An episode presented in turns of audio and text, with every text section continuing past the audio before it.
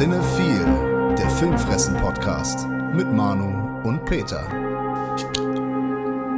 Prost, Peter. Prost, liebe Filmfressen-Familie. Hallo, liebe Cinephile-Freunde. Peter, herzlich willkommen zurück. Wie war's im Urlaub? Äh, Prost, Manu. Ähm, so gut, dass ich kein Bier öffne. Ja, hast du zu viel im Urlaub gesoffen? Oder? Ich muss gestehen, es ist ein Abend vergangen, wo ich keinen Alkohol getrunken habe. Ich trinke aber auch gerade einen Becks Blue. Ken Alkoholfrei? Kenner wissen, dass es alkoholfrei ist, ja. Ja, äh, ich mag auch das Bitburger alkoholfrei, das ist auch sehr. Das 0,0, ja, das ist wirklich das beste alkoholfreie Bier meines Erachtens. Ja. Also sagen wir so, alkoholfreies Pilz, das ist das Beste. Weil alkoholfreie Weizen sind auch schon richtig, richtig geil. Okay, damit kenne ich mich nicht so aus. Nee, aber ich bin äh, gut erholt, guten Mutes äh, zurückgekommen und freue mich jetzt mit dir. Ich habe ja auch äh, dennoch Zeit finden können. Wir haben uns ein Tablet mitgenommen und haben da zumindest zwei Filme drauf äh, geguckt. Tablet, dafür werden Filme gemacht. Wie gesagt, ne, zu meiner Schande, aber es war halt in dem Urlaub nicht anders möglich. Also wir hatten einmal ein Zimmer mit äh, Fernseher, der nicht funktionierte. Also der hat kein Programm wiedergegeben. Aber ansonsten waren wir halt so untergebracht, äh, dass wir keine andere Möglichkeit hatten. Das Tablet ist relativ groß und es waren relativ alte Filme, die man natürlich besser hätte würdigen können, wenn man sie auf einer großen Leinwand oder auf dem Fernseher hätte gucken können. Aber so ähm, im Bett eingekuschelt äh, war das auch okay. Ich sage mal, besser auf dem Tablet gucken als gar nicht gucken. Und ist ja nicht so, dass das bei euch jetzt äh, die Regel wäre. Nee, auf gar keinen Fall. Das war auch das erste Mal, dass ich das Tablet benutzt habe. Ja. Also für sowas. Ja, sonst nur Pornos. Ja. Ne?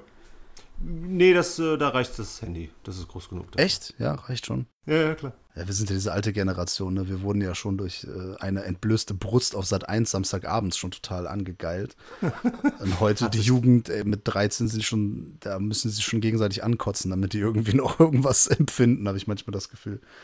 Boah, danke, das erzeugt gerade wieder alte Erinnerungen. Ah, okay, apropos Erinnerungen und alt. Nee, hat nichts damit zu tun, egal. Tenet, ne? Diese Tenet, dieser Film lässt uns ja nicht los, ne? Es wird immer weiter darüber gesprochen und diskutiert. Oder hast du da andere Erfahrungen mit? Nö, nö, nö, nö. Das äh, wird sich auch, glaube ich, äh, dieses Jahr nicht mehr ändern, weil ich nicht glaube, dass da noch viel groß nachkommen wird, worüber es sich lohnt, so ausgiebig zu sprechen. Ja, wir haben ja auch den Punkt reingebracht, dass dieses, ja, muss es einfach glauben, ne? hinterfrag's nicht, fühl's. Dann wurde oft gesagt, ja, nee, das ist aber total schwach, das Argument. Äh, Weißt du, was ich auch ein schwaches Argument finde? Zu sagen, die haben neun Jahre lang an dem Drehbuch gearbeitet, also muss es perfekt sein. Äh, finde ich genauso schwach, das Argument. Also, Ja, das ist genauso wie wenn du sagst, der Film hat 100 Millionen gekostet, der muss gut sein. danke. Ja, ganz genau. So sieht's aus. Aber dann ist mir was aufgefallen. Ich habe für Deadline, das Filmmagazin, habe ich ein Review geschrieben zu einem Film aus dem Jahre 1992. Der heißt Out for Blood. Mit Don the Dragon Wilson in der Hauptrolle, elfmaliger Kickbox-Weltmeister in drei verschiedenen Klassen. Und der hat in den 90er Jahren sehr, sehr viele Filme gedreht und meistens so B- oder ich würde auch teilweise sagen C-Action-Klopper. Unter anderem Out for Blood. Der deutsche Untertitel, nein, der deutsche Zusatztitel heißt es, der heißt Ein Anwalt sieht rot. Nicht ernsthaft. Doch, aber es passt auch. Es ist schon so eine Mischung aus äh, Death Wish, so ein Mann sieht rot und naja, das wollte ich gar nicht erzählen. Das Geile daran ist, es gibt eine Szene in dem Film, da ist er mit einer Dame in einem Restaurant. In so einem schicken Restaurant. Ja. Und dann kommt irgendwie der Böse und der schickt ihn dann irgendwie da weg und so, keine Ahnung. Und dann geht er halt in den hinteren Teil des Etablissements, äh, auf de, aufs Klo einfach. Und dann kommen halt so zwei Typen, die ihn halt zusammenschlagen wollen. Und er macht die aber komplett fertig und richtet sich danach so cool das Jackett. Und diese Szene kam mir so bekannt vor, weil ich die zuletzt zweimal im Kino gesehen habe bei Tenet. In abgewandelter Form. Du erinnerst dich, ne? Er sitzt Ja. mit, der, mit der Elizabeth Debicki, ne? sitzt der Washington da in diesem Schickimicki-Restaurant. Dann wird er quasi nach hinten gebeten, aber naja, die wollen ihn dann verprügeln. Er verprügelt die, geht raus, richtet sich das Jackett. Da habe ich gedacht, gut, so eine Szene gibt es wahrscheinlich so oder so ähnlich in vielen Actionfilmen. will ich jetzt Christopher Nolan, ich habe ihm schon unterstellt, dass er viel bei Zurück in die Zukunft und bei The Night Manager vor allem geklaut hat. Mhm. Ich wollte ihm das nicht unterstellen. Aber. Ein paar Minuten später ist es soweit. Don the Dragon Wilson kloppt sich mit irgendeinem so Goon und der, der, ihn dann fragt, äh, wie willst du sterben? Und er sagt, ah. alt. Und jetzt verfestigt sich meine Theorie, dass Christopher Nolan bei Tenet einfach so alles Mögliche, was er geil fand, zusammengewürfelt hat. Wer hätte gedacht, dass Tenet, dass man das mal sagen kann, eine Mischung aus The Night Manager und Out for Blood mit Don the Dragon Wilson ist? Äh, niemand. Ich glaube, es hätte auch noch äh, Jahrhunderte äh, dauern müssen, bis einem das aufgefallen wäre. Ja, was für ein Zufall, ne? Also, das ist natürlich eine sehr provokant äh, formulierte These. Achtung, Zynismus, ne? Für die, die es immer noch nicht gerafft haben. Könnt ihr euch nochmal äh, unser oder mein äh, Three from Hell Video Also, oder im Duden mal nachschlagen, was das Wort bedeutet. Genau, ja. Aber dieses Three from Hell Video ist schon eine Lektion in Sachen Zynismus.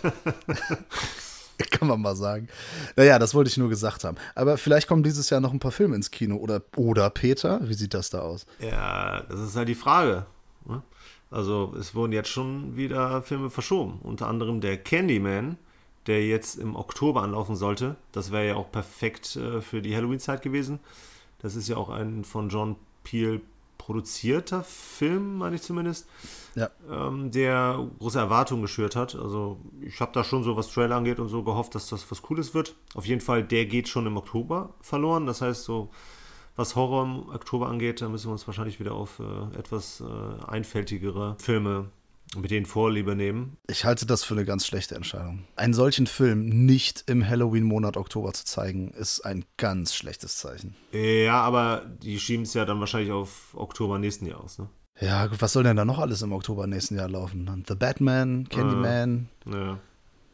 Was denn noch alles? Es wird nicht weniger, ne? Das ist ja das Problem. Je mehr Filme verschoben werden, es werden ja auch reihenweise Filme nachproduziert. Also, was heißt nachproduziert? Es werden ja weiter reihenweise Filme produziert. Ähm, und dann ist halt auch noch ein weiterer großer Film aufs Ende des Jahres verschoben worden. Das ist der Wonder Woman. Der soll jetzt genau an Weihnachten spielen. Und das wäre nach heutigem Stand eine Woche nach dem Start von dem von uns besonders groß erwarteten Dune. Oh ja.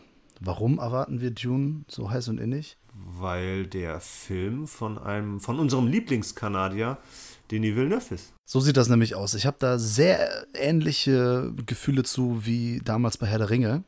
Okay. Ich habe weder die Bücher gelesen, äh, noch äh, hat mich irgendwie das interessiert. Mhm. also Herr der Ringe, ich habe keine Verfilmung davon gesehen, äh, Bücher nicht gelesen, Fantasy mich eh nicht interessiert. Ich habe das nur geguckt, weil Peter Jackson Regie geführt hat. Weil ich wusste, geil, der hat Braindead gemacht, der hat Bad Taste gemacht, der hat Meet the Feebles gemacht und er sollte ja Texas Chainsaw Massacre 3 machen hat er dann nicht gemacht, weil er in den Vorbereitungen schon für Herr der Ringe war. Gleiches bei Dune, kein Buch gelesen, keine Verfilmung gesehen. Ich habe keine Ausschnitte. Nee, ich habe äh, Ausschnitte aus der Doku gesehen, wo es um Hodorowskis Dune geht. Ja. Und die habe ich nicht mal ganz gesehen. Äh, nix. Das Einzige, was mich wirklich interessiert, der, der Kai äh, Pino, der wollte ja mit uns mal so ein, der wollte mal zu uns in die Sendung kommen quasi. Ja. Und darüber sprechen. Und da mussten wir ihm auch sagen, äh, wir sind da nicht so im Thema drin. Wir müssen vielleicht erstmal ein bisschen was aufholen, um wirklich was dazu sagen zu können. Äh, der Faktor ist einfach Denis Villeneuve. Ja, das ist richtig. Also ich habe Lynchs Version gesehen. Ich kann mich hauptsächlich noch an Sting erinnern, also den äh, britischen Sänger. Äh, ich meine, der hatte da den Bösewicht gespielt. Ja, ich sag dir mal, also ich habe das natürlich ausschnittshalber gesehen. Ja. Als Kind, wenn das mal im Fernsehen lief. Ja, aber, nie aber da kann komplett. ich dir nichts zu sagen. Was, ja. Weiß ich nicht mehr, was da passiert ist. Ja, aber ich fand den auch niemals gut. Äh, was ich schade finde, weil ich glaube, die Story, so die ganze Welt da birgt äh, enormes Potenzial.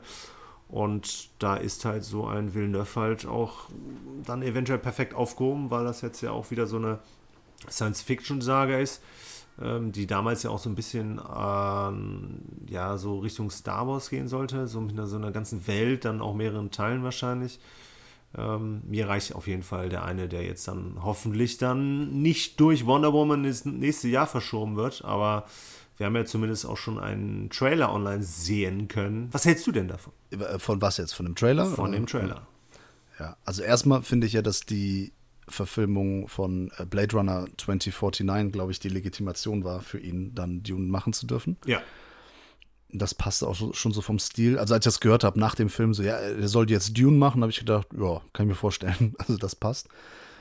Den Trailer gesehen und ja gut, was soll ich sagen? Es ist jetzt alles, was ich erwartet habe. Es sieht sehr episch aus. Ja. Geile Schauspieler an allen Ecken und Enden. Ja, einfach episch. Also ich kann da wenig zu sagen. Am Ende sieht man ja sogar noch so einen Raketenwurm, nee, äh, Sandwurm. man sieht einen Graboiden noch in äh, sehr groß. Also der Trailer suggeriert schon, guck mich auf der Leinwand. Ja. Was natürlich bei Villeneuve äh, sowieso klar ist. Ne? Das ist ja äh, ist ein absoluter No-Brainer. Und da habe ich dann gesagt, so, äh, also aber der, der, dieser Trailer hat mich angeschrien, so guck mich bitte auf der Leinwand und so. Ne? Der, der Trailer hat geschrien, Hashtag geht ins Kino. Richtig. Äh, hat er mir ins Gesicht gebrüllt. Und ja, also wie gesagt, handlungstechnisch keine Ahnung, worum es da geht. ist, mir auch, ist mir auch egal. Ich glaube, dass ich mich da aber sehr gerne einnehmen lasse und gerne mit den Bildern in der Leinwand verschmilze und ich freue mich da einfach nur drauf. Also ich kann nur sagen, es geht um Drogen, es geht um die Droge Spice. Ah, doch, das sagt mir sogar was. Stimmt. Ja, ja, das ist so, geht auch so, also wenn du Avatar gesehen hast, da hat er auch auf jeden Fall, ne, da geht es halt auch viel um Ressourcennutzung und solche Geschichten. Ähm, Aber du meinst, dass Avatar keine neue Idee war? Nee, das würde ich niemals mich trauen zu formulieren. Dass Avatar auf etablierten Geschichten basiert? Nee. Das ist schon ganz schön dreiste Anschuldigung. Ja, ja, ich weiß. Auf wackeligen Füßen, ne? auf tönerner Basis geformt. Mir ist halt auch vor allem wieder der krasse Cast aufgefallen, neben äh, so, ne, so, Leuten wie Timothy Chalamet, auf den ich mich schon sehr freue in der Rolle, habe ich dann aber auch noch Stellan Skarsgård und Javier Bardem, von denen ich nicht wusste, dass sie mitspielen, noch äh, erkennen können. Oscar Isaac. Ja, das wusste ich. Ja, aber hat man gesehen jetzt. Ja, genau, genau. Nee, aber von den beiden wusste ich halt nichts. Ja. Josh Brolin, Jason Momoa. Genau. Also auf jeden Fall äh, vereint er hier auch einen krassen Cast, wie ich finde. Und dann ist mir noch eine Sache aufgefallen. What's in the box? Pain. So ein bisschen Hellraiser-mäßig. Ja, aber auch äh, eigentlich äh, sieben, oder? Ja, mit dem What's in the Box, aber dann Pain. Ja. Eine Mischung aus äh, sieben und. Hellraiser. Ja. ja Hellraiser ich, ist halt Pain in the Box. ich habe gehofft, dass sie vom Wüstenmonster gar nichts zeigen. Ähm, ja. Aber konnten sie sich dann halt auch nicht schenken. Ich denke mal, dass er den da nicht mitsprechen durfte. Aber Zumindest haben sie jetzt nicht groß in Action gezeigt, aber ich meine mich auch daran zu erinnern, dass das Wüstenmonster gar nicht so eine große Bedeutung im Film hat. Einfach nur ein cooles Highlight irgendwann war. Im Trailer ist so, ach ja, stimmt, das kommt ja auch noch. Ne? Ja. Da müssen ja die Raketenwürmer noch kommen, ja. die, die Graboiden. Ja. Die ganzen ne, DVDs, Blu-rays und so, die wärmen ja auch hauptsächlich mit dem Wüstenmonster. Das ist ja immer schön mhm. plakativ vorne drauf. Haben ja auch die Plakate immer gesäumt. Es ist wahrscheinlich diese Verzweiflung, so wir müssen die Leute irgendwie ins Kino bringen. Ja. Ähm, wir zeigen einfach, wie riesig da dieses Viech ist. Ja, und hier in dem Fall ist es halt ein, was ganz anderes, was uns halt in die Kinos bringt, nämlich ein Name. Ja. Ja. so einfach kann man es dann auch mal sagen. Ja, gibt auch einen anderen Namen, der uns demnächst wahrscheinlich auch wieder in die Kinos bringt. Ja. Dario Argento? Ich habe jetzt gedacht, George Romero. Ja, eigentlich beide, weil der Argento-Cut in die Kinos kommt. Ja, ich hatte eigentlich hatte ich gedacht, der Name Dawn of the Dead, aber okay. Der Name Dawn of the Dead, der, korrekt. Der Titel, der Titel Dawn of the Dead, ja. Was ist da los, Peter? Der soll Ende Oktober, soll Dawn of the Dead eine erneute Kinoauswertung erhalten. Die Rechte sind jetzt wohl bei Koch Media und die bringen den wahrscheinlich dann wieder in ausgewählte Kinos, aber äh, wahrscheinlich deutschlandweit. Sehr geil. Ja, und da halt den Argento-Cut. Ja, der actionreichere, ne? Genau, aber genau der flottere. Dennoch äh, geil. Auf jeden Fall. Den mal auf Leinwand zu sehen, wäre schon cool. Auf jeden Fall eine, ein Erlebnis, kann ich nur sagen. Ähm, eigentlich auch egal in welcher Fassung, Hauptsache den mal irgendwie groß zu sehen. Und ja, äh, ich meine, wir haben so oft über den Film gesprochen, wir haben ein ganzes Rückspiegel-Special über den gemacht. Es ist einfach, es ist der Zombie-Film für mich. Falsch. Okay, nee, das ist richtig. für dich ist er der Zombie-Film. Ja. Welcher ist denn für dich der, der Zombie-Film? White Zombie? Nee, für mich ist es auch Dawn of the Dead. Aber White Zombie kann sich zumindest das Prädikat oder das Attribut quasi erster Zombie-Film überhaupt äh, zu sein. Ja, aus dem Jahr 1932. Genau. Das wusste ich noch. Äh, wurde auch leider im, im Zombie-Quiz gefragt von Cinema Strikes Back. Und du hast es aber richtig gesagt, oder? Nee, also es war nicht die Frage, äh, dass er, also von wann der ist. Es gab da so verschiedene, wie soll man sagen, äh, Begriffe, also beziehungsweise verschiedene Infos. Ja. Und dann musste man sagen, um welchen Film es sich handelt. Und da kam Ah. dann die Info, Regie von Viktor Halperin. Korrekt? Da hat, war der Alper aber schneller, weil der sich das gut merken kann, weil in Halperin der Name Alper steckt. Äh, Deswegen hat der. Arsch hat sich das gemerkt und hat diese Punkte da abgeräumt. Ich hätte alles andere gewusst, irgendwie, ne, Schwarz-Weiß 1932, bla bla bla. hättest du denn auch gewusst, dass der auf einem Buch basiert? Auf The Magic Island von William Seabrook? Ja, ich habe mal für, ich weiß nicht mehr für welches Booklet, aber es ist schon ein paar Jahre her, habe ich da auch mal ein bisschen was zu recherchiert. Ich habe den aber nie gesehen, Okay. den Film. Ich gucke ja keine alten Filme, weiß ja. Ja, zu Recht. Äh, war, ähm, das war für mich halt vor allem auch interessant, nicht nur, weil es der erste Zombie-Film ist, auch weil es halt so, ich gucke halt gern so die, äh, zwischendurch auch mal so ganz, ganz frühe Horrorfilme grundsätzlich an. Ich finde das immer sehr interessant, so die Anfänge zu sehen. Ne? Also woher quasi die ganzen Genre-Konventionen etc. halt äh, heute halt auch herrühren. Der Film ist damals aber sehr negativ von der Kritik aufgenommen worden. Der wurde sogar zum schlechtesten Film des Jahres gewählt. Äh, dem hat man vor allem schlechtes Schauspiel vorgeworfen. Ähm, obwohl ein Herr äh, Bella Lugosi mitspielt. Lugosi. Lugosi. Lugosi. Habe ich den falsch ausgesprochen? Ja, Im Ungarischen betont man die erste Silbe und also ich weiß das auch nur, weil das eine Freundin von mir, die aus Ungarn kommt, äh, hatte das mal äh, gesagt. Bella Lugosi. Ach krass, ich dachte, das war scheitz, scherzhaft gemeint. Das ist tatsächlich so. Okay. Die, die Andrea kennst du ja auch. Ja, klar. Die ist ja Ungarin. Und ähm, wir haben ja im Zuge dieser äh, Corona-Pandemie haben wir über so Quizabende gemacht. Ja, Da gab es auch ein Quiz, hat sie dann gemacht zu Ungarn. okay. Bella Lugosi. Okay. Danke für die Korrektur. Ja, also wusste ich auch nicht. Ja. Äh, Woher soll ich wissen, wie Ungarisch ausgesprochen Ja, aber hast du jetzt ja schön weitergegeben. Ja, ich kon, wenigstens konnte ich das mal anbringen, dieses Wissen jetzt. Hat sich ja dann doppelt und dreifach gelohnt, da ich mir den Film angeschaut habe. Ja. Ähm, der ist auch so ein bisschen, ich hatte vor, weiß ich nicht, vor einem halben Jahr oder so mal über Karl Theodor Dreyers Vampyr gesprochen. Der ist noch älter. Ähm, der wurde, der wurde so jetzt, weiß ich nicht, vor 10, 20 Jahren wurden die auch erstmalig, glaube ich, so ein bisschen miteinander verglichen. Kann ich auch verstehen, weil das so von der Atmosphäre her, was so, so das Traumhafte angeht, hier teilweise auch ähnlich funktioniert, beziehungsweise auch gemacht wird. Der war aber vor allem technisch sehr revolutionär, weil er mit Splitscreen arbeitet. Der hat ein paar äh, schöne Point-of-View-Shots und hat die halt auch eingeführt. Aber er hat halt vor allem den Herrn Bela Lugosi, der hier einen Voodoo-Master spielt, der... Lugosi. Habe ich schon wieder falsch ausgesprochen? Die erste Silbe wird betont. Lugosi. Lugosi. Lugosi. Ja. Das klingt sehr merkwürdig. Vor allem ist es sehr ungewohnt, wenn man die ganze Zeit immer, ich habe immer Lugosi gesagt. Ja, ich auch. Das ist sehr schwierig, muss man sich jetzt mal. Aber guck mal, es ist auch Mehrwert für unsere Zuhörerinnen und Zuhörer, für unsere Filmfressenfamilie. Ja, wenn es die letzte Korrektur bleibt, äh, ja. Ich weiß nicht, ob ich das jetzt hinkriege, den immer weiter korrekt auszusprechen. Ja, aber ich wollte es nur noch. Ich sage ich sag jetzt einfach Bella immer. Ja, ist doch ein schöner Name, Bella. Für einen Mann vor allem. Der spielt ja einen Voodoo-Master, der halt ne, mit seinem Voodoo quasi ähm, Menschen auch von den Toten auferwecken kann und die dann halt vor allem kontrolliert. Ne? Nicht so, wie wir es kennen aus den äh, heutigen Konventionen, ähm, dass wir dann blutrünstige Wesen haben. Das waren halt gefolgsame Untote, die halt auch noch relativ normal aussahen. Und wer hat das etabliert? Den, den heutigen Zombie, wie wir ihn kennen aus der heutigen Popkultur? Ähm, äh, scheiße. George Andrew Romero mit Night of the Living Dead 1968. Korrekt.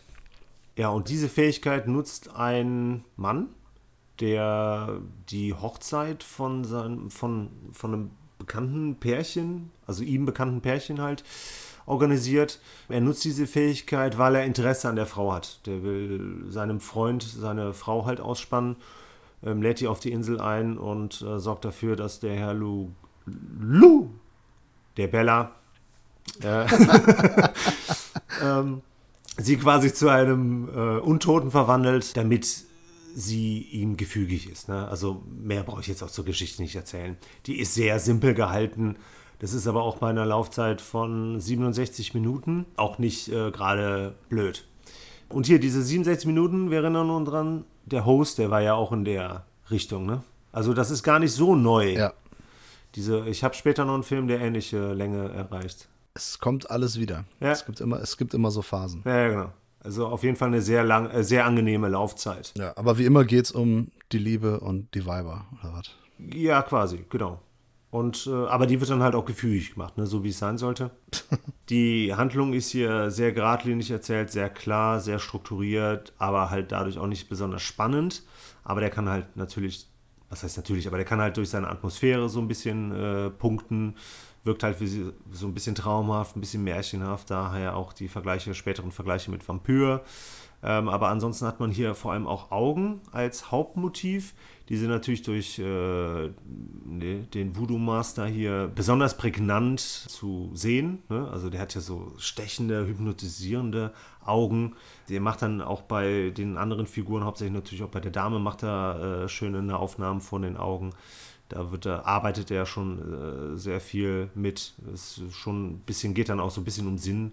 Sinnlichkeit, sag ich mal. Aber dann gibt es halt auch so, so ein paar Sachen, die nur so ein bisschen angerissen werden, weil das Voodoo, das geht halt auch so ein bisschen unter, ne? so ein bisschen Sklaverei natürlich, weil die ja so gehorsam sind, die Zombies. Und ansonsten hast du halt so eine 30er kitschige Romanze. Ja, ich habe mich ein bisschen schwer mit dem Film getan. Was man ihm aber ankreiden muss, ist vor allem, dass er halt technisch so revolutionär war durch das Splitscreen und das POV. POV meinst du? Genau, POV. Also das Technische war schon fast das größte Highlight neben äh, Bella. Aber gesehen haben muss man ihn auf jeden Fall. Es gab auch eine Fortsetzung, die ich nicht kenne, die ist vier Jahre später rausgekommen und 2009 hat dann Toby Hooper sich auch noch an einem Remake versucht, aber da gab es rechte Probleme und ich habe die Tage auch noch gelesen, dass 2019 das nochmal geplant wurde, aber das hat wohl auch nicht so ganz funktioniert. Ja, wer wollte das Remake machen? Der Rob Zombie? Hätte gepasst, ne? Aber nee, ich habe da keinen Namen finden können. Das war ein Projekt ohne to be announced, ne? ohne irgendwelche anderen Informationen. Also, White Zombie, der Film, besser als White Zombie, die Musik. Habe ich nicht gehört. Also ja. Okay. Aufmerksame Follower bei Instagram haben ja gesehen, dass ich letztens mein VHS-Tape, also es nennt sich Videokassette, für die, die das noch kennen, von Karate Kid in die Kamera gehalten habe. Mit äh, Ralph Macchio unter anderem, Pat Morita. Das war somit die erste VHS-Kassette, die ich bekommen habe. Ich glaube, meine Mutter hatte mir geschenkt. Hm, hab, wir haben sehr spät Videorekorder bekommen. Da war ich irgendwie so zwölf. Und dann gab es halt Karate Kid dabei. Diese Filme habe ich so häufig gesehen. Und da jetzt diese Serie Cobra Kai endlich auf Netflix läuft mit zwei Staffeln, habe ich gedacht, ich gebe dieser Serie mal eine Chance. Mhm. Oder Chance, wie man auf Deutsch sagt. Weil einige in meinem Umfeld gesagt haben, die ist geil. Zieh dir die rein, die ist gut. Und ich hatte schon wirklich befürchtet, das wird jetzt so ein reines Referenzfeuerwerk. Nach dem Motto, guck mal, äh, hier, das war im ersten Film so, hihi, machen wir uns drüber lustig, Augenzwinkern. Das ist auch manchmal so, aber die Serie ist einfach absolut unterhaltend. Die ist echt cool. Sie ist überstrukturiert, muss man sagen, also äh, überkonstruiert, weil da sind so viele Zufälle und Verwurstelungen zwischen den einzelnen Charaktern. Und es geht wirklich um Daniel LaRusso, gespielt von Ralph Macchio oder Macchio, wie er einfach 30, 40 Jahre später nochmal auf Johnny, seinen Erzfeind, den er im ersten Teil besiegt, äh, gespielt von äh, William Zabka, trifft und wie sich deren Wege kreuzen und dass diese Rivalität immer noch nicht ganz vorbei ist. Und da spielen dann auch deren Kinder noch eine Rolle und sowas. Also, ich kann es nur empfehlen, vor allem, wenn man äh, Karate Kid so häufig gesehen hat wie ich, fallen einem sehr viele Sachen auf. Und es gibt auch immer so ein paar Flashbacks. Es gibt einige Reminiszenzen auch, Anspielungen, Andeutungen. Aber das ist wirklich mit viel Liebe zum Detail umgesetzt. Hat mega geile Musik. Also da wird sich auch äh, stark an, bei den 80ern bedient. Mhm. Das macht einfach Spaß. Das ist einfach cool. Das ist auch so ein bisschen spannend, aber das ist jetzt nicht so. Die Serie versucht nicht zu viel, bis auf dieses überkonstruierte. Das muss man einfach mal ein bisschen glauben. Und ganz ehrlich, anhand dieser Figuren glaubt man es auch einfach gerne. Weil man sich einfach da so ein bisschen in diesen sicheren Retro-Shows legen möchte. Mhm. Und einfach genießen. Folgen gehen eine halbe Stunde, zehn Folgen pro Staffel kann man nichts falsch machen. Ich äh, habe die zweite jetzt noch nicht ganz durch, aber alles, was bisher passiert ist, es ist einfach cool und die Serie macht keinen Hehl daraus und ist einfach, was sie ist und schämt sich dafür nicht und das ist das Schöne. Und ist auch nicht zu hipster-esk er erzählt, ne, aus dieser Retro-Sicht und, und, und äh, Augenzwinkern ja, aber nimmt immer noch seine Figuren ernst und das ist halt das Schöne. Bisschen übertrieben auch, dass der Johnny irgendwie in den letzten 30, 40 Jahren noch nie was vom Internet gehört hat. Okay. Also der ist ja, der wird ja so 50 sein, Anfang Mitte 50. Aber ganz ehrlich, ne, mein Vater ist 80 und der weiß, was Internet ist und weiß, was Computer ist und ähm, der mag das zwar alles nicht, aber weil er so neue Technologie, gehen wir damit weg und so, aber naja, dass er von solchen Sachen oder wie YouTube noch nie was gehört hat mit 50, ich glaube nicht. Hat sich aber für sein Alter haben die sich alle ganz gut gehalten, ne? Das erstens und ich glaube, die haben sich auch wieder ganz gut in Form gebracht. Das heißt, so auf der Bühne äh, bewegen sie sich auch noch so wie ihre junge Vergangenheit? Ja, schon. Also der, der, der Ralph Macchio, der wirkt auch noch sehr wie früher, der spielt auch noch so wie früher. Und Okay. Das ist einfach wirklich so die erwachsene Version von Daniel LaRusso. Das passt. Das ist cool. Aber wie ist das bei den Flashbacks? Sind das dann Neudrehs oder ist das wirklich aus dem Film? Beides. Mal so, Ah, mal so. Okay, cool. Es gibt Originalszenen aus dem ersten Teil vorwiegend. Ja. Interessanterweise ist es so, dass beim, bei der zweiten Staffel wird mehr auf den, äh, auf den zweiten Teil angespielt. Ja. Aber natürlich auch immer auf den ersten. Ne? Ja. Ähm, das stimmt vielleicht gar nicht so, was ich gerade gesagt habe. Aber auf jeden Fall gibt es, es gibt ein paar mehr Hinweise auf den zweiten Teil in der zweiten Staffel, sagen wir es so. Eine Folge ist komplett Pat Morita äh, gewidmet. Das in der ersten Staffel noch. Da sieht man ihn auch noch ein paar Mal. Und das sind Originalszenen aus dem ersten Teil. Und es gibt noch so ein paar Bilder dann aus Johnnys Kindheit. Die sind dann neu gedreht. Also er dann als noch jüngerer Darsteller. Also ich will jetzt auch nicht zu viel verraten. Willst nicht spoilern. Dann hätte ich noch eine Abschlussfrage. Ja, bitte. Was ist die Gemeinsamkeit zwischen Karate Kid und Rocky? Die Gemeinsamkeit, ja, also dass ein Underdog groß rauskommt. Ja, mehr so Die auf, Geschichte des Underdogs.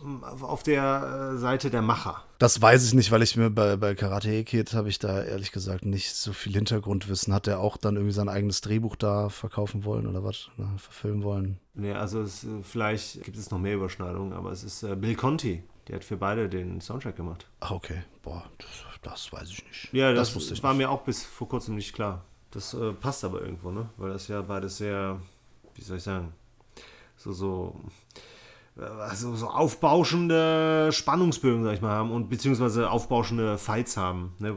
Und auch äh, Trainings-Sessions. Ja, Mon Montages gibt Ja. es äh, auch. Und das ist eigentlich das Geilste. Also die Montagen sind ja, die finde ich auch viel geiler als die Kämpfe. Die, mir ging es auch nie um die Kämpfe an sich. Die sind auch gar nicht so spektakulär. Ja.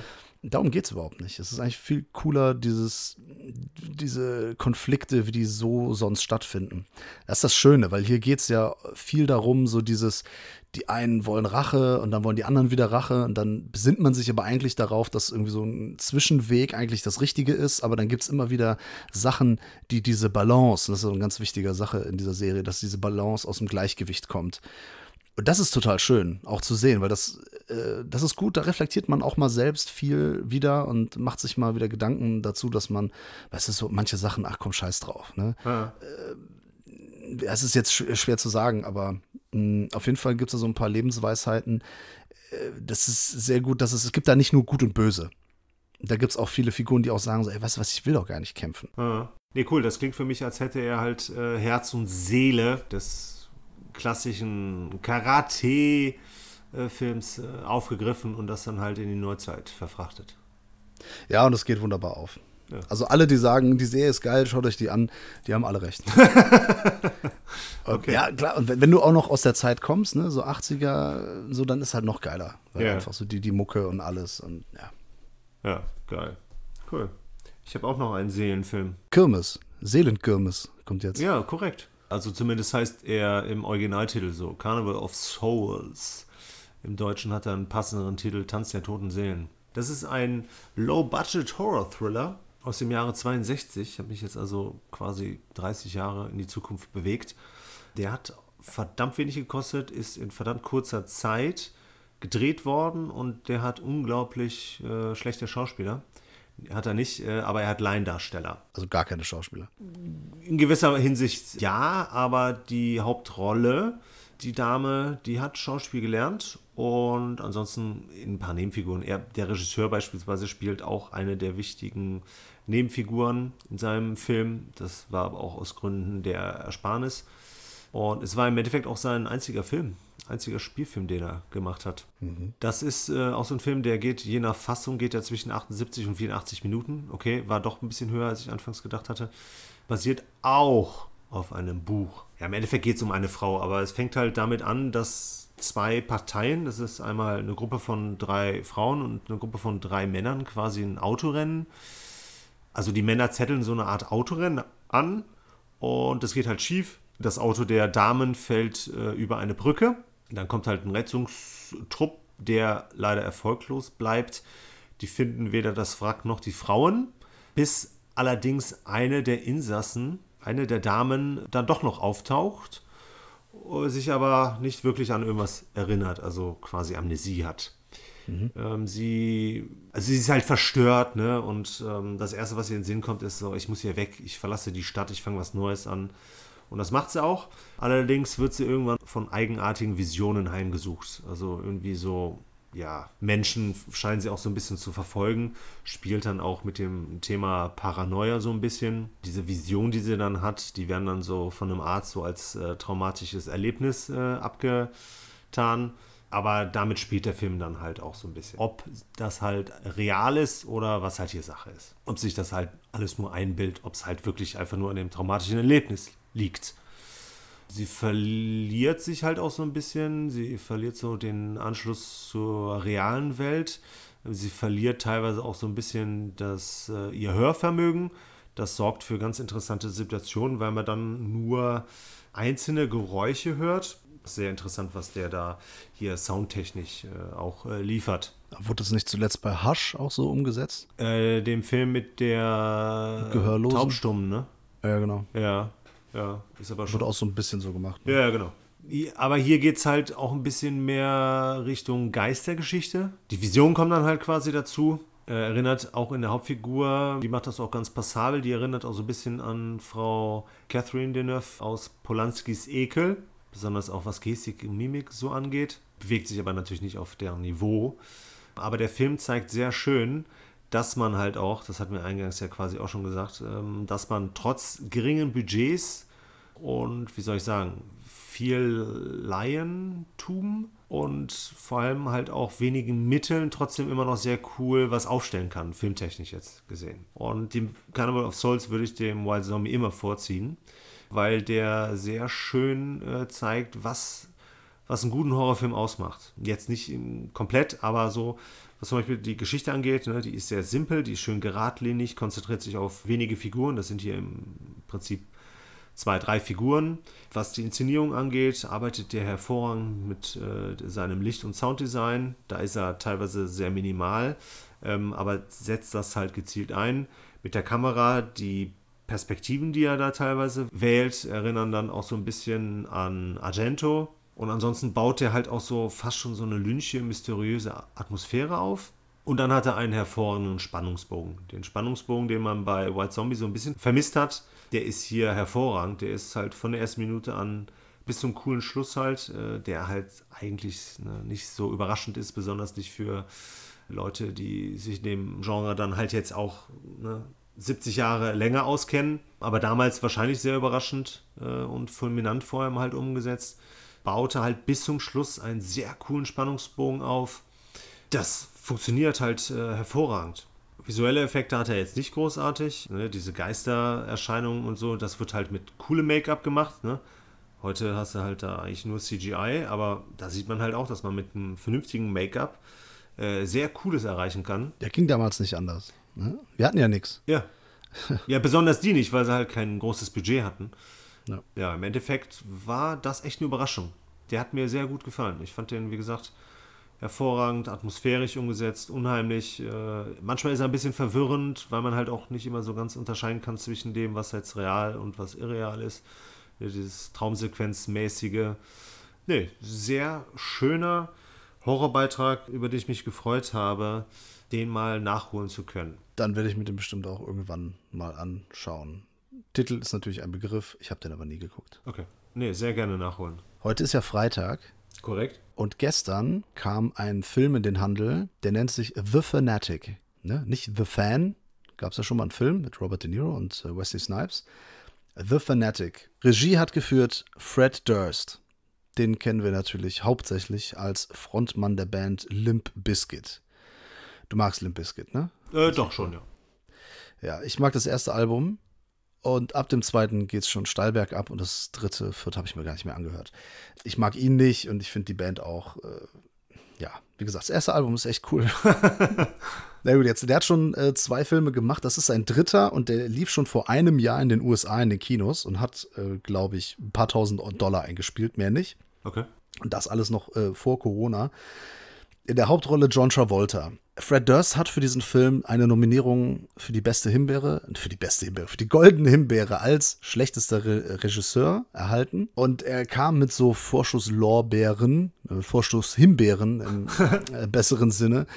Äh, schon viele haben gesagt, ey, das ist der neue The Room. Ja, und Fred Durst hat seinen eigenen The Room geschaffen und so, weil der Film einfach absolut schlecht ist. Das würde ich so jetzt nicht unterstreichen. Also Tommy Wiseau mit diesem völlig äh, wahnsinnigen äh, Vorstellungen und mit, mit diesem übergroßen Ego, er macht jetzt hier den geilen neuen besten Film aller Zeiten und äh, einfach verhebt sich an allem, was man irgendwie falsch machen kann bei einem Film.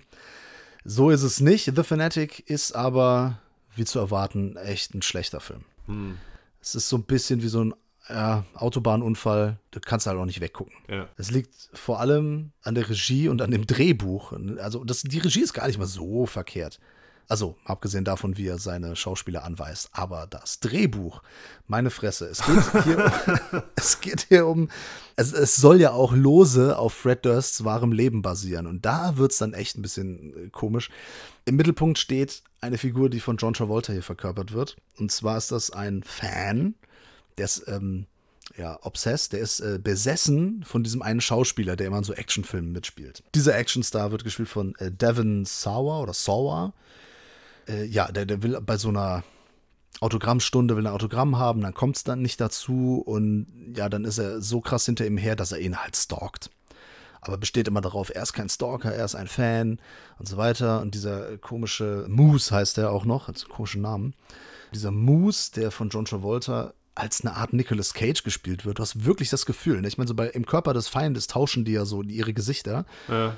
Und damit auch die Rollen, aber Ja. hier ist wirklich, hier ist es vollendet. John Travolta spielt, er macht richtig den Nicolas Cage und dreht halt vollkommen durch. Wenn du mich gefragt hättest, äh, wer da die Hauptrolle spielt, ich hätte auch Nicolas Cage gesagt. Ja, also es ist im Prinzip John Travolta, der Nicolas Cage Ja. spielt. Er, er spielt diesen, diesen Mann ebenso, äh, so, das ist das Problem. Man weiß nicht, ob der wirklich eine geistige Behinderung hat. Er ist auf jeden Fall limitiert in dem, was er kann. Also er ist schwer von Begriff Ja. und irgendwie verhaltensauffällig, definitiv. Also hat eine ganz bescheuerte Frisur auch. So einen komischen Topfschnitt Ja. mit Fokuhila-mäßig, äh, ganz merkwürdige Klamotten an und läuft halt rum wie so ein 13-Jähriger mit so einem Rucksack und äh, Socken in den Sandalen hochgezogen und so. Ähm, ja, und das, das Problem ist, dass alle Figuren aber hier äh, komplette Arschlöcher sind. Also er ist halt selbst auch kein Sympathisant. Also er kriegt unsere Sympathie nicht, weil er eben ein Stalker ist, der irgendwann nicht mehr vor der Gewalt zurückschreckt. Aber dieser, dieser Devin Sawer, der, der spielt hier Hunter Dunbar, auch bescheuerter Name einfach, der ist auch voll das Arschloch, ne? betrügt seine Frau, ist Fans gegenüber nicht cool und äh, diesem, ja, diesem Superfan, diesem Stalker gegenüber reagiert er auch komplett über, ja. Rammt ihm so einen Stift in den Bauch und also ich will das auch gar nicht im Detail alles erzählen, aber irgendwann eskaliert diese Situation und geht in die Richtung, dass der Moose diesen Hunter Dunbar gefangen nimmt. Und dann gibt es so ganz bescheuerte Referenzen an Saw, aber so plumpe Sachen, ne? Ähm, äh, dann sagt er so, I jigsawed you, weil er sich irgendwie vor ihn gelegt hat mit, äh, so hat so getan, als wenn er tot wäre. Dann kommt er mit einer Eishockeymaske rein und einem Fake-Messer. Also eine Mischung aus Jason und Michael Myers. Dann äh, sagt er, We're coming to get you, Barbara. Und dann bist du ohne Witz, ne? Wenn ich diese Anspielung nochmal in irgendeinem Scheißfilm höre, ne? Ich raste aus. Das letzte Mal, dass das lustig war, war in Shaun of the Dead. Und das war, glaube ich, 2004. Ja. Das war vor 16 Jahren das letzte Mal witzig. Ja. Naja, es ist einfach ein, ein, ein Zugunglück, dieser Film. ähm, da passieren Sachen, du denkst, wo kommt das denn jetzt her? Dann wird dieser Moose auch so schikaniert von so anderen Leuten. Moose hat so einen Job, er spielt auf dem Hollywood Boulevard. Da, da gibt es immer so Leute, die rumlaufen als Marilyn Manson und so, ne? Immer mhm. so als so Schauspieler und so verkleidet. Und er läuft da als so britischer Bobby rum, so als Polizist. Ja. Wahrscheinlich, weil sie da keine Drehgenehmigung oder irgendeine Lizenz für irgendwas bekommen haben. ist total bescheuert und spricht in einem so scheußlichen englischen Akzent, also britisch soll das sein irgendwie absolute Katastrophe. Das Problem ist, du weißt halt nicht, was ist jetzt die Stoßrichtung der Diskussion. Ja. Wo will der Film denn hin? Weil auf der einen Seite, klar, du hast den, den, übertriebenen Stalker, der dann übergriffig wird. Das geht natürlich nicht. Auf der anderen Seite, der Typ, gegen den er übergriffig wird, der ist halt der letzte Hundesohn. Also der ist auch so unglaublich unsympathisch und du denkst so, ey, hier in diesem Film, in dieser Geschichte hat niemand irgendwas Positives verdient. Ihr seid alle Arschlöcher. Ja. Spielt dann quasi der Moose den Fred Durst? Oder? Weil soll, du meintest ja so von wegen, das würde seine eigene Geschichte so ein bisschen widerspiegeln. Nee, ich, denk, ich denke eher, dass äh, Fred Durst schon sich als Star begreift und dass er wahrscheinlich mal, äh, ich glaube, er hat da Begegnungen mit merkwürdigen Fans seinerseits dann irgendwie geschildert. Ja, okay. Ja, und dann kommt so ganz, also genau wie diese Anbiederung an das, äh, an das Genre-Kino oder eben an Genre-Fans am Ende mit diesen Horror-Anspielungen, zwischendurch fährt dann dieser, dieser Schauspieler, dieser Hunter Dunbar mit seinem Sohn im Auto. Ey, kein Scheiß jetzt, ist kein Witz, ne? Macht's Radio an und es läuft Limp Bizkit. und dann sagt er noch so, ah, hier, geil, Limp Bizkit, ey, das habe ich früher gehört, ey, zieh dir mal rein, das ist richtig cool, Limp Bizkit.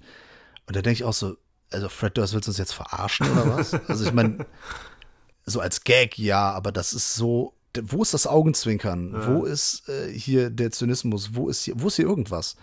Also das ergibt vorne und hinten einfach keinen Sinn und das Ende ist auch total bescheuert. So, wo ist die Aussage? Wo ist hier irgendwas? Ja. Was ist denn hier die Geschichte? Ja gut, der rastet ein bisschen aus und äh, gut, am Ende wird es auch dann ein bisschen blutig, weil die da, äh, also es gibt eine blutige Konfrontation zwischen Hunter Dunbar und Moose. Äh, das ist irgendwie, ähm, also es bleiben viele Fragen am Ende. Man hat viele Fragen und die wichtigste Frage am Ende ist aber, warum?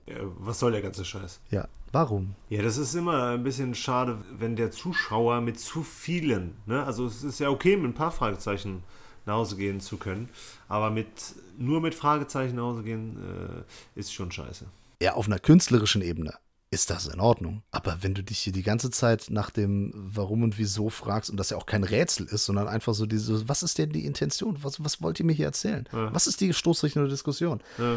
Die Sache ist, natürlich hatte ich trotzdem meinen Spaß mit dem Film, ne, weil ich mag so kurioses Zeug einfach. Ja, es ist komplett skurril, obskur und ey, John Travolta, es wirkt ja auch teilweise, und ich bin mir sicher, dass das passiert ist, dass Fred Durst einfach gesagt hat, so, ey, go crazy. So, ne? go nuts, mach einfach mal. Und wir gucken mal, weil da sind so ein paar Sachen drin, da denkst du dir, das, also, das sind Sachen, die schneidest du raus. Ich, es gibt garantiert ein paar Szenen, er steigt ja irgendwann in das Haus von Hunter Dunbar ein und dann dreht er so ein bisschen durch und das war garantiert, das ist da viel Impro dabei. Aber genau wie bei Ghostbusters 2016 bei so viel Impro, ne, man schneidet auch mal was raus und verlässt sich nicht nur darauf. Dass, äh, also klar, ich sage als John Travolta, dem hat es bestimmt super viel Spaß gemacht. Mit Sicherheit, wenn er Niklas Cage spielen darf. Ja, nur dem Zuschauer macht das eigentlich nicht viel Spaß. Das ist, also man kann sich an dem Obskuren, kann man sich ergötzen nicht, aber man kann sich daran vielleicht erfreuen. Zum Glück ist das jetzt auch kein Film, der über zwei Stunden geht oder so. Also der ist dann auch nach anderthalb Stunden ist er auch dann vorbei. Aber naja, ich wollte eigentlich gar nicht so viel zu dem erzählen. Hast du nicht geschafft. Aber der ist so unglaublich. Wir können ja auch noch mal, wir fragen jetzt an die Filmfressenfamilie, sollen wir den noch mal in einem Video-Review genauer besprechen und werden vielleicht eine weirde Faszination entblößen. ja, aber ich glaube, solche Umfragen können wir uns schenken, weil die Leute wahrscheinlich einfach Ja sagen werden, weil sie gerne Reviews von uns gucken. Dann sollen die, sollen die machen. Okay. Dann geben wir das äh, mal in Auftrag. Ich überlege, das jetzt zu beenden. Ja also der Fred Durst sollte vielleicht auch mal darüber nachdenken, seine Regiekarriere zu beenden. Ja, natürlich, das mit Sicherheit. Aber was, was sagst du zu Charlie Kaufman? Also, sag mal so, der hat Drehbücher geschrieben zu Being John Malkovich, Adaption, Eternal Sunshine of the Spotless Mind, der im Deutschen passenderweise Vergiss mein nicht heißt. Und den, den finde ich sehr grandios, Confessions of a Dangerous Mind. Das ist ein sehr geiler Film. Mhm. Äh, Sam Rockwell, unter anderem von George Clooney. Äh, jetzt als Regisseur, äh, ich weiß nicht, also der hat ja diesen Film gemacht, I'm Thinking of Ending Things. Korrekt. Der auf Netflix läuft, den wir jetzt besprechen. Ja. Ist der nicht so zugänglich? Äh, nee. Also, ich will jetzt nicht direkt mit der Tür ins Haus fallen. Sollen wir erst sagen, ungefähr was passiert? Ja, äh, wir haben ein relativ frisches Pärchen. Jake, der hier von Jesse Plemons gespielt wird. Auch genannt Meth Damon. Ach so, ja. ja. Äh, nee, aber den kennen wir auch unter anderem sehr stark aus Fargo. Wir aus der Serie Fargo, aus der Serie Breaking Bad, den kennen wir aus Game Night, er spielt in den letzten paar Jahren, glaube ich, in allem mit. Ja, ist aber auch ein cooler Schauspieler, wie ich finde. Ja. Auch in dieser Rolle. Und dann äh, seine Freundin, dessen Namen ich jetzt irgendwie nicht habe, die wird gespielt von Jessie Buckley. Mhm. Wir auch aus Fargo. Und die sind halt erst seit sechs Wochen zusammen und er hat die grandiose Idee, sie seinen Eltern vorzustellen. Die sind dann auch so die ersten 20 Minuten des Films sind sie zusammen im Auto zu sehen. Auf der Fahrt zu den Eltern. So, und so lernen wir erstmal unsere beiden Hauptfiguren kennen. Wenn sie dann halt am Haus ankommen, dann lernen wir noch Jakes Eltern kennen. Die werden von Tony Collette und David äh, Thulis gespielt. Und ab da passieren ja schon irgendwo ein bisschen merkwürdige Dinge. So, aber das Wichtige, worum es hier eigentlich geht, also so die Krux, das erfahren wir auch schon sehr früh im Autogespräch, im Gespräch im Auto, ist, dass sie überlegt, diese Beziehung zu beenden. Ja, es ist die erste Stunde. Es ist so ein weirdes Hipster-Drama, kann man sagen. man weiß auch nicht, sind die sechs Wochen zusammen, vier Wochen, keine Ahnung. Es ist am Anfang auch alles nicht so klar. Irgendwie er, hier Jesse Plemons Charakter, versucht die ganze Zeit irgendwie an sie heranzukommen und irgendwie ihr Fragen zu stellen, um so ein bisschen nachzuhorchen, was denn los ist. Und bei ihr weiß man gar nicht, was sie denkt und was sie wirklich ausspricht und was nicht. Ja, das vermischt so ein bisschen. Ja, also so dieses Realität und Gedanken sind in diesem Film halt, also wir wollen nicht zu viel verraten, ne? aber das wechselt sehr häufig hin und her. Man kann manchmal schwer unterscheiden. Ja, genau. Und die erste Stunde fand ich das auch wirklich großartig. Mhm.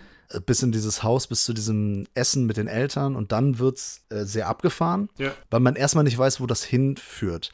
Weil wir uns dann in verschiedenen Zeitebenen, also wir sehen die Eltern dann einmal gegen Ende, todkrank, dann einmal in Jung. Und das wechselt auch. Und ständig wechselt aber auch sie, also die, die Figur, die ist halt immer einen anderen Beruf, je nachdem, in welchem Raum die gerade ist. Die sind auch immer unterschiedlich alt. Mal sind die sechs Wochen zusammen, mal vier Wochen, keine Ahnung. Das wechselt alles. Ja. Und da denkt man schon so, ah, das ist hier so ein Tenet-Ding hier oder so. Hat das schon wieder Christopher Nolan wieder irgendwelche äh, komischen Theorien ähm, ausgepackt, äh, zusammen mit dem Kip Thorne. Und dann wird es erstmal sehr, sehr weird, weird, weird, weird, weird. Und am Ende gibt es dann so eine Auflösung. Und dann gibt es auch viel Tanz und Gesang. Ja, dann wird es ein Musical. Ja, also ohne dass wir jetzt äh, da spoilern, was da genau passiert. Genau. Es, es geht viel um Wahrnehmung, aber es geht auch viel um Tagträumerei, um verpasste Chancen im Leben, Ja. um was wäre, wenn. Ja. Das ist, das ist so, die, so die wichtige Frage. Und damit beschäftigt sich eine Figur. Da erfahren wir später, welche Figur das dann ist. Dann erfährt man auch, was äh, zum Großteil, was denn auch Realität war und was nicht. Der Film, so habe ich das verstanden, der regt noch mal dazu an, sich das noch mal anzugucken. Ja, wie Tenet. Genau, ja. Ja, stimmt. Es gibt einige Parallelen. Das Problem ist, dass dieser Film zwei Stunden und 15 Minuten geht und ich nicht verspüre, mir den nochmal angucken zu, äh, angucken zu wollen. Wie gesagt, ich finde das die erste Stunde auch echt cool. Alle Schauspieler machen das super. Ja. Die Regie ist cool, das ist alles in Ordnung. Nur der Film ist unglaublich deprimierend und traurig. Auf jeden Fall. Und sich das nochmal Ja. in über zwei Stunden nochmal reinzuziehen, nur um genau zu verstehen, was, wann, wie, wo Realität ist und was nicht. Ja. Oh, es, äh, wie du gesagt hast, nicht sehr zugänglich und ich finde das auch eher anstrengend. Also ich hatte nicht so viel Spaß mit dem Film. Also es ist ja besonders auch so von der ersten Minute an sehr deprimierend und auch schon, ja, fast schon traurig. Ich fand ganz lustig, weil sich dieses I'm thinking of ending things, ne? also sie, sie versucht ja quasi dann auch ähm, immer wieder auf den Stationen also im Auto versucht sie ja auch äh, immer wieder Schluss zu machen. Und da wird sie ja dann auch immer durch äh, etwas unterbrochen, was er dann quasi sagt. Ne? Also beziehungsweise die kommen an den Punkt an und äh, sie will es gerade aussprechen, sagt auch schon die ersten Worte und dann sagt er, tada, wir sind da oder so. genau. Der vermischt hier schon sehr viel ähm, miteinander. Ne? Also es hat halt, also jetzt nicht unbedingt Horror, aber geht so, so schon so im Mystery-Bereich. Ist ein bisschen Thriller, halt dieses Musical, dann so ein bisschen romantische Komödie, wobei jetzt so das Komödie eigentlich schon fast äh, wegzunehmen ist, wenn dann eher so Tragikkomödie. Ja, es ist, es ist dann lustig, wenn zum Beispiel, wie die Mutter sich, also von Toni Collette, wie die sich benimmt. Ja. Weil die immer so total, also es passt nicht zur Situation. Ja, So, die lacht dann immer übertrieben oder stellt so komische Fragen oder erzählt so Sachen, die komplett äh, unangebracht sind und sowas. ja der, der Vater ist ja teilweise auch so ein bisschen creepy. Ja, ja, ist auch wirklich gruselig, ja. Es hat manchmal so eine David Lynch-Atmosphäre. Ja. Gut, klar, ich meine, wenn es auch äh, viel um so äh, Surreales geht oder so mal Traumhaftes, dann passt das natürlich auch. Ja, dann bist du immer schnell bei Lynch. Ja, ich finde das aber wirklich, also die erste Stunde finde ich das wirklich großartig und dann, dann wird's halt, hast du gesagt, ne, Mystery?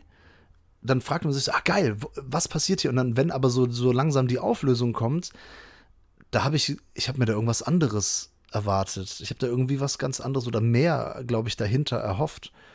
Das ist natürlich irgendwie interessant und es ist auch gut gemacht. Ja. Das will ich gar nicht sagen. Das ist äh, super inszeniert und ich glaube auch, dass am Ende diese, diese Tanzsequenzen und so, ähm, also die, die, die sind schon beeindruckend äh, eingefangen. Aber gut fand ich das nicht. Also so, ich bin kein Freund von, von so Musicals und, und von Tanz und Gesang, vor allem wenn das so total krass bricht in einem Film. Welcher normale Mensch ist das schon? Ja, also äh, Ausnahmen sind jetzt Blues Brothers, äh, Clerks 2, diese eine Tanzszene ähm, oder so Sachen wie Team America und sowas. Ich sag das immer nur gerne nochmal. Ja. In dem Film fand ich es wirklich deplatziert. Das hat mich dann auch so rausgerissen irgendwie. Ah, schwierig. Also ich weiß um die Qualitäten der Regie, der, der Schauspieler und so weiter, aber einen tollen Film fand ich es jetzt nicht. Ja, ja ich habe mich vor allem auch, was so den Spannungsbogen angeht, so ein bisschen äh, schwer getan. Äh, weil der halt am Anfang, ähm, das wirkt dann auch so ein bisschen kammerspielmäßig, weil sie die ganze Zeit im Auto zusammen sind. Dann haben wir diese coole Winterlandschaft im Hintergrund, was dann nochmal die deprimierende Stimmung quasi potenziert. Das heißt, wir Auch so diese Isolation, ne? dass Ja, sie genau, nur genau. zu zweit sind. ja, Verlorenheit und sowas. Weil es Mhm. hier auch so ein bisschen äh, auch um äh, Identität geht. Ne? Und eiskalte Stimmung natürlich. Ja, ja, natürlich. Das ist so, Ja. so ganz äh, bilddeutungshaft, wie auch immer, ja. Ja, und dann hast du noch dieses 4 zu 3 äh, quasi Fernsehformat. Ach, stimmt, ja, ja. Ich weiß gar nicht, ob das durchgehend war, aber auf jeden Fall in den Autoszenen meine ich schon. Ich muss sagen, äh, ich bin ganz ehrlich, das ist schon fast zwei Wochen her, dass ich ihn gesehen habe. Ja. Aber ich habe da auch am Anfang drauf geachtet. Ich glaube maximal, dass am Ende die, die Szenen auf der Bühne und diese Tanzszenen, dass die im 16 zu 9 sind. Bin mir aber nicht sicher, aber ansonsten ist das lange, lange Zeit im 4 zu 3. Ja. Ist dann auch irgendwie so trotzdem irgendwie sehr beengend. Ich fand das halt eigentlich einen coolen Spannungsaufbau. Das ist dann halt hinten raus abgeflacht und ich fand das dann mit dem, mit dem, mit der Universität, ähm, wo das Musical dann quasi so angefangen hat, das fand ich auch toll umgesetzt. Auch das mit dem, also ne, das mit dem Hausmeister, das in der Tonhalle, wie dann quasi etwas nachgestellt wurde, tänzerisch. Ja. Das war künstlerisch schon sehr cool umgesetzt. Aber ja, ich, ich bin auch quasi so mehr oder weniger äh, bei dir, was so Spannungsabfall anging und was dann halt auch enttäuschende, also ein bisschen ernüchternden Ausgang angeht. Das, was er erzählt, das kann man auch locker in eine halbe Stunde weniger erzählen. Ja. oder in einer Dreiviertelstunde weniger und zugänglicher, weil gerade so ein Thema, das ist, glaube ich, auch schon was viele von uns, also uns einfach bewegt Ja. und uns be äh, beschäftigt. Ja. Das dann so abstrakt zu erzählen, ich weiß nicht, ob das so dienlich ist, der Aussage dahinter. Es ist auch ein bisschen entfernt, sag ich mal, von seinen bisherigen Werken. Ne? Being John Malkovich, okay, aber so Adaptation, beziehungsweise Adaption und der Little Miss Sunshine, Quatsch, Eternal, Sunshine of the Spotless Mind. genau, die waren ja schon deutlich zugänglicher. Ja, also ich kann nur sagen, ich finde es nicht so sehr zu empfehlen. Ja, schade. Dann bringe ich da jetzt mal einen Titel, den ich äh, noch weniger empfehlen kann. Was hältst du davon? Darf ich danach schlafen dann? Oder? Du darfst nicht schlafen, Manu. So heißt der Film quasi. Ich darf nicht schlafen. Ich darf nicht schlafen. Ich darf nicht schlafen. Mit den Punkten dazwischen, was ich auch nie verstehen werde. Es sei denn, du erklärst mir das, warum da Punkte nach jedem Wort kommen. Ach, das war eine Zeit lang mal angesagt, so vor 20 Jahren in der Werbebranche. Okay. Ja, ist aber ein Punkt suggeriert für mich immer ein vollständiger Satz oder ist halt für mich immer der Abschluss. Viel zu oldschool, Ja, Peter. Okay. Bist, bist zu alt für den Scheiß. Okay, aber hier wären wir auf jeden Fall schon wieder bei ähm, dämlichen deutschen Zusatztiteln, weil der so beschissen gewählt ist. Ich, ich sage auch nachher wieso. Der heißt im Original Before I Go to Sleep, ne? Ist jetzt auch schon mal fernab von wörtlicher Übersetzung. Nur der Nachteil beim deutschen Titel ist, der suggeriert etwas für die Handlung, die überhaupt nicht eintrifft. Auf jeden Fall, das ist ein hochkarätig schon besetzter Thriller von Rowan Joffe.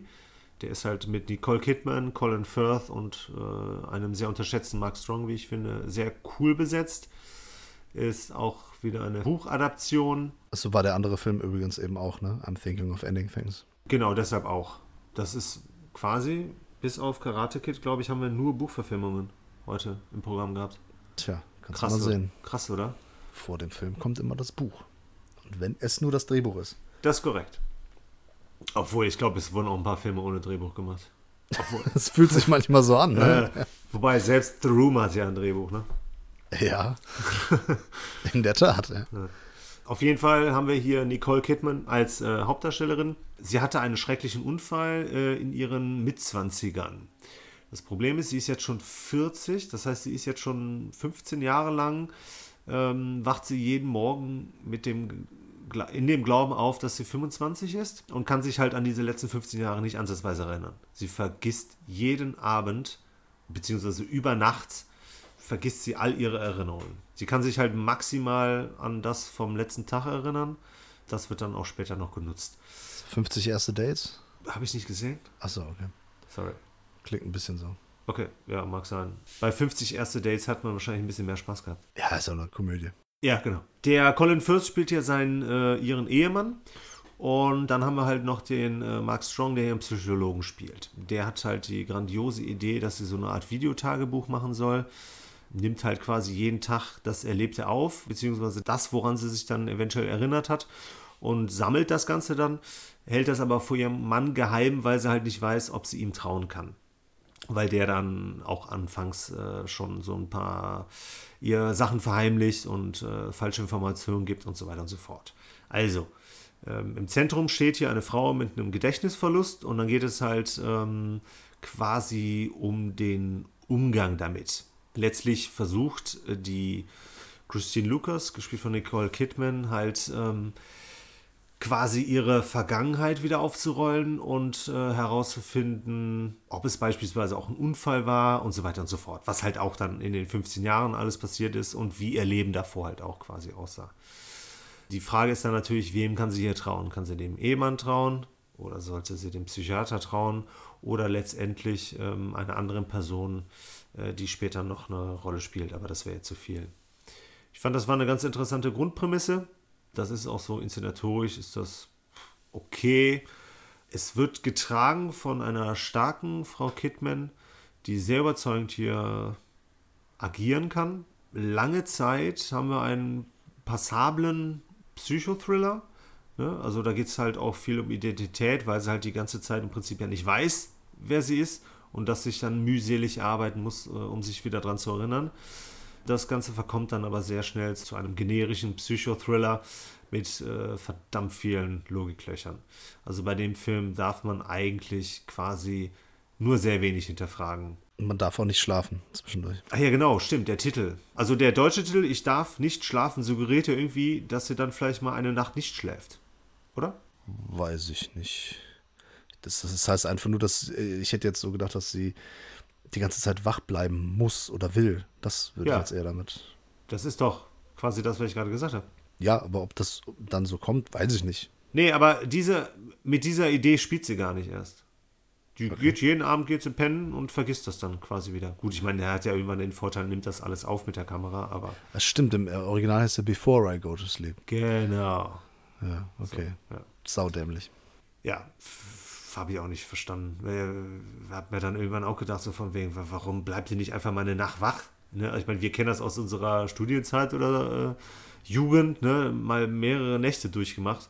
Dann kannst du dich halt zumindest auch eine längere Zeit mal an Sachen erinnern und hast halt auch viel bessere Möglichkeiten, sag ich mal. dich- Also, damals war Schlaf wirklich für die Schwachen. ja. Ist es immer noch. also, vieles unlogisch. Das ist, war teilweise dann auch konstruiert, besonders was den Psychiater angeht. Äh, Das haben sie sich alles so gerückt, dass es irgendwie halbwegs Sinn ergibt, aber eigentlich auch Hanebüchen irgendwo ist. Ähm, Das hat so ein unpassend kitschiges, sentimentales Ende. Ich, das fand ich echt sehr schade. Es gibt ein paar Leute, die den mit Gone Girl vergleichen.